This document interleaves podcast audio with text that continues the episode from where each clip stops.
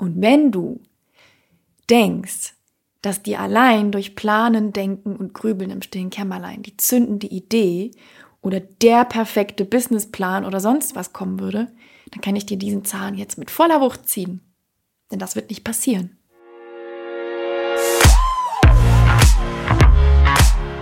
Hallo und herzlich willkommen zur allerersten Folge des Female Purpose Podcasts. Ich freue mich riesig, dass du hier bist, denn dieses Projekt, das liegt schon seit zwei Jahren auf meinem Tisch und jetzt ist es endlich soweit. Und ich habe mir sehr lange Gedanken gemacht, worüber ich denn heute in der allerersten Folge sprechen werde.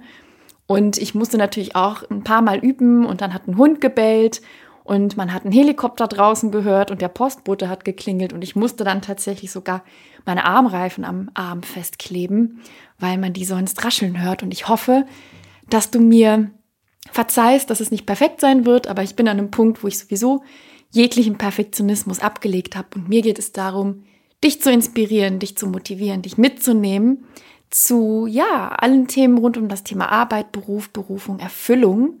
Und wenn du wissen möchtest, worum es hier im Podcast gehen wird, dann guck dir gerne oder höre dir gerne den Trailer an.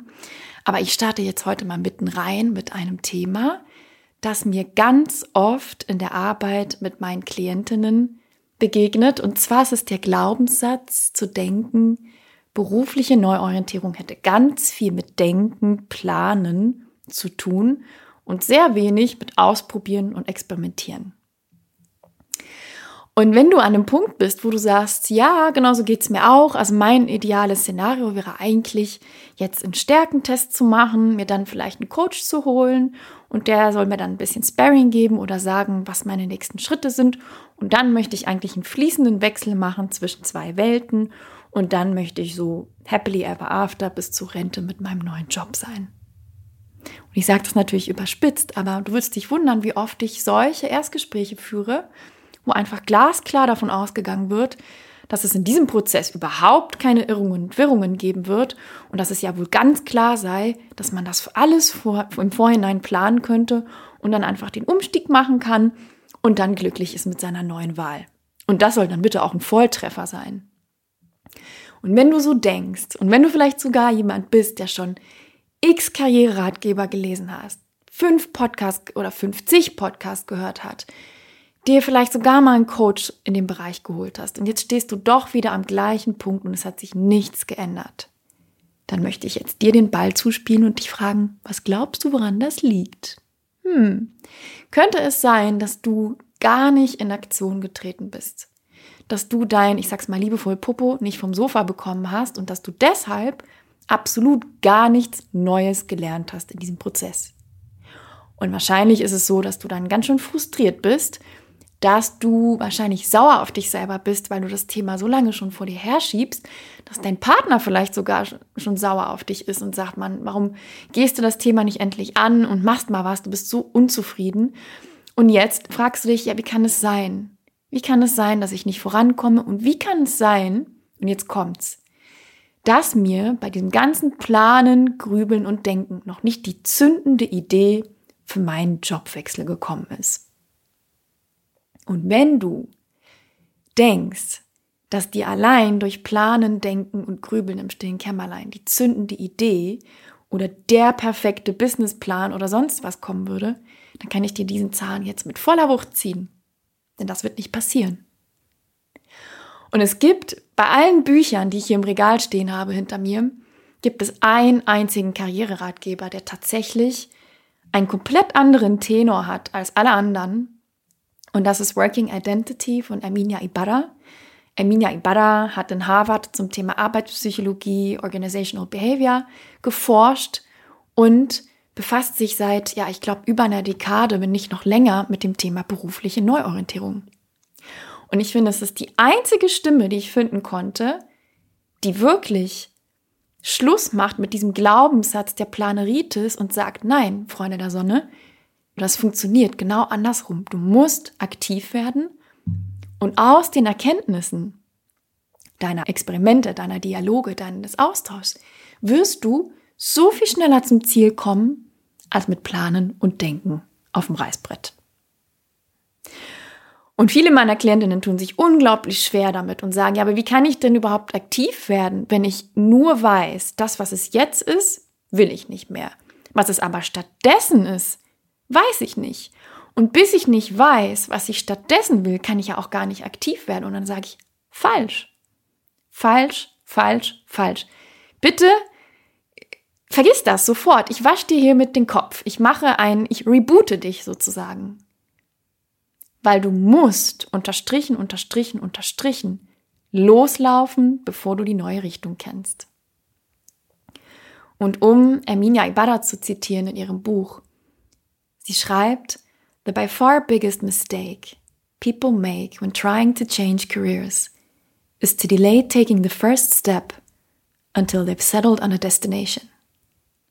Heißt sinngemäß, der bei weitem größte Fehler, den ich beobachte bei Leuten, die einen weitreichenden beruflichen Wechsel machen möchten, ist, nicht loszugehen, bevor sie nicht die neue Richtung kennen. Nochmal, nicht den ersten Schritt zu machen, bevor sie nicht wissen, was sie stattdessen wollen. Und wenn du jetzt sagst, boah, das ist so kontraintuitiv für mich, ich muss doch erst wissen, dann machen. Nein, du musst erst machen, um zu wissen. Ernsthaft, du musst erst machen, um zu wissen. Weil mit allem, was du machst, und da kommen wir gleich noch zu, wirst du ein Feedback bekommen, Erkenntnisse gewinnen. Ja, Gedanken haben, die dich weiterbringen, Impulse. Und mit diesen läufst du weiter im Prozess der beruflichen Neuorientierung. Und damit verschenkst du weder Zeit noch Geld. Ganz im Gegenteil, du wirst an allen anderen links vorbeiziehen, die sich mit Planen und Denken im stillen Kämmerlein eingesperrt haben. Und es ist der schnellste Weg, eine neue berufliche Richtung einzuschlagen. Ist früh im Prozess aktiv zu werden, will heißen, recherchieren, in den Austausch gehen, in den Dialog treten, so viele Dinge und Experimente machen wie möglich. Da werden wir eine gesonderte Podcast-Folge zu machen. Aber einfach zuzusehen, dass du dein Popo vom Sofa bekommst. Wenn du das nicht machst, und jetzt kommt's, wirst du dich im Kreis drehen, du wirst frustriert werden und, und das ist das Allerschlimmste, du wirst dein Selbstvertrauen verlieren. Was ist das Schlimmste für dein Selbstvertrauen? Es ist Passivität. Nichts fühlt sich bescheidener an als Passivität. Und der schnellste Weg zu mehr Selbstvertrauen ist es, ins Handeln zu kommen und dir selber neue Referenzerfahrungen zu schenken, die dir zeigen, das stimmt ja gar nicht, dass ich nichts kann. Und ich habe ja Ressourcen, auf die ich zurückgreifen kann. Und ich habe ja Stärken. Und ich habe ja Interessen. Und es ist ja alles da.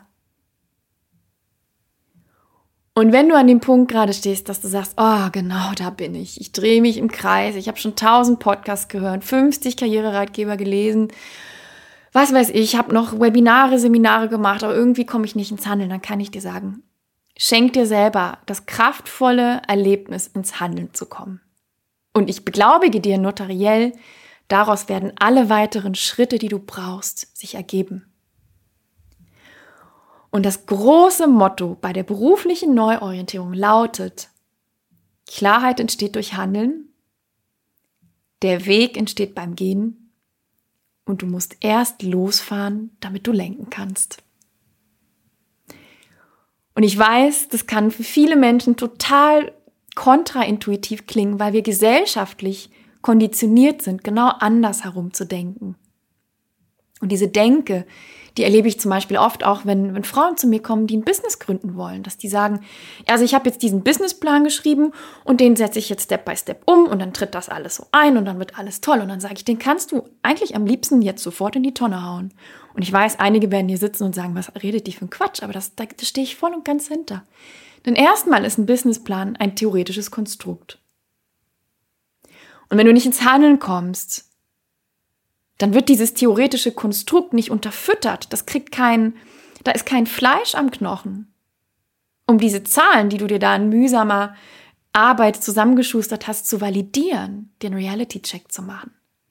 Und ich sage ja gar nicht, dass das prinzipiell schlecht oder verkehrt ist, auch ein Stück weit zu planen, zum Beispiel auch deine Finanzen unter die Lupe zu nehmen. Das mache ich auch mit meinen Klientinnen. Aber es muss der Punkt eintreten, wo du ins Handeln kommst. Wo du losgehst, wo du Erfahrungen machst, wo du dich austauschst. Und ich kann dir sagen, wir Menschen, wir lernen so viel schneller, besser, effektiver und mit viel mehr Leichtigkeit und Spaß im Kontext anderer Menschen die uns Impulse liefern, spiegeln, reflektieren, auf unsere blinden Flecken hinweisen und vielleicht auch mal neue Möglichkeiten aufzeigen. Und solange du dir diese anderen Menschen nicht suchst, solange du nicht rausgehst aus deinem Schneckenhaus, wirst du dich im eigenen Sud marinieren und es wird nichts Neues an Erkenntnissen in dein Leben kommen, womit du weiterlaufen kannst.